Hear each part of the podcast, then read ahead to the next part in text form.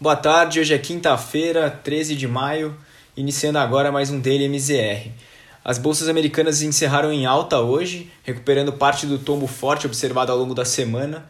Nos dados macroeconômicos, tivemos a divulgação de mais um indicador que serve como base para se monitorar a alta da inflação americana, que tem preocupado o mundo nessa semana, principalmente depois dos dados divulgados ontem. O, hoje, o índice de preços ao produtor, o PPI, indicou alta de 6,2% em abril, na comparação com o mesmo período de 2020. Já o núcleo dos preços, que é aquela parte que exclui é, alimentos e energia, subiu 4,6%, atingindo o seu maior nível na série histórica. É, as leituras superam bastante as expectativas, reforçando aí o temor com a inflação. Além disso, os pedidos de auxílio-desemprego totalizaram 473 mil na semana passada, contra 507 mil na semana anterior, né, valor aí abaixo do consenso. Mas por outro lado, as ações se recuperaram hoje, é, principalmente os setores ligados ao ciclo de crescimento econômico, como financeiro e industrial, que avançaram quase 2%, e as ações de tecnologia também performaram bem, subindo aí 1,37% no S&P. O Dow Jones fechou em alta de 1,29%, o S&P subiu 1,22 aos 4.112 pontos e o Nasdaq avançou 0,72%.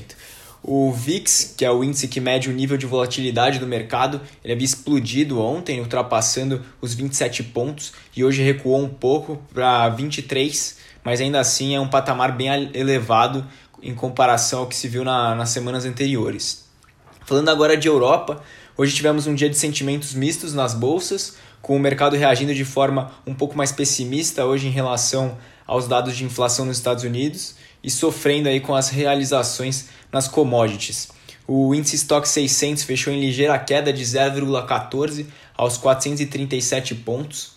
Em Londres, o FTSE encerrou em baixa de 0,59, enquanto em Frankfurt o DAX subiu 0,33. As principais commodities que vinham em alta nos últimos dias se enfraqueceram hoje, é, depois da retomada completa do oleoduto que havia sido alvo de ataque hacker nos Estados Unidos. A oferta foi regularizada na região e isso fez com que o petróleo caísse fortemente. O petróleo Brent cedeu 3,27% é, aos 67,05 dólares por barril, enquanto o WTI recuou 3,42 aos 63,82 dólares.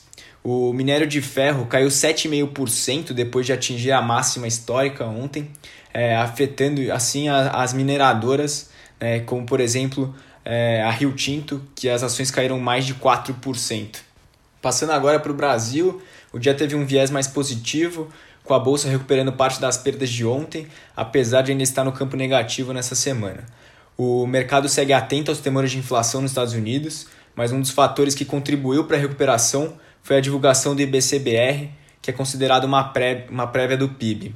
Ele teve queda de 1,59 em março na comparação com fevereiro, né, valor bem, a, bem acima da, da queda prevista, que era de 3,4%. Com isso, o Ibovespa fechou em alta de 0,83 hoje, aos 120.705 pontos, e o giro financeiro foi de 25,5 bilhões de reais. Os destaques ficaram para os bancos, que subiram mais de 2%, e alguns setores que haviam ficado mais para trás. O dia também foi de mais fôlego para a curva de juros, à medida que o Treasury de 10 anos cedeu dos níveis de 1,7 registrado ontem para 1,66.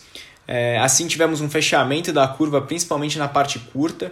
As taxas futuras do DI é, para janeiro de 2022 caíram de 4,91 é, para 4,87 o DI para janeiro 23 recuou de 6,74 para 6,7 e, e o DI 27, já na parte longa da curva, foi de 8,86 para 8,83. A queda no início do dia era até maior, mas o leilão de títulos pré-fixados do Tesouro acabou impactando negativamente. O resultado foi fraco, com as LTNs de 2024 não sendo colocadas integralmente e não foram vendidos os 3 milhões ofertados, o que deixou o mercado mais receoso. É, já na parte de câmbio, o mercado internacional seguiu procurando maior proteção no dólar hoje, ainda em função da expectativa de alta de inflação. é, mas o movimento foi bem menos intenso com as moedas emergentes, encerrando é, sem uma direção única. No fim do dia, o dólar comercial foi negociado a R$ 5,31, uma alta de 0,14%. Esses foram os destaques do dia e até amanhã.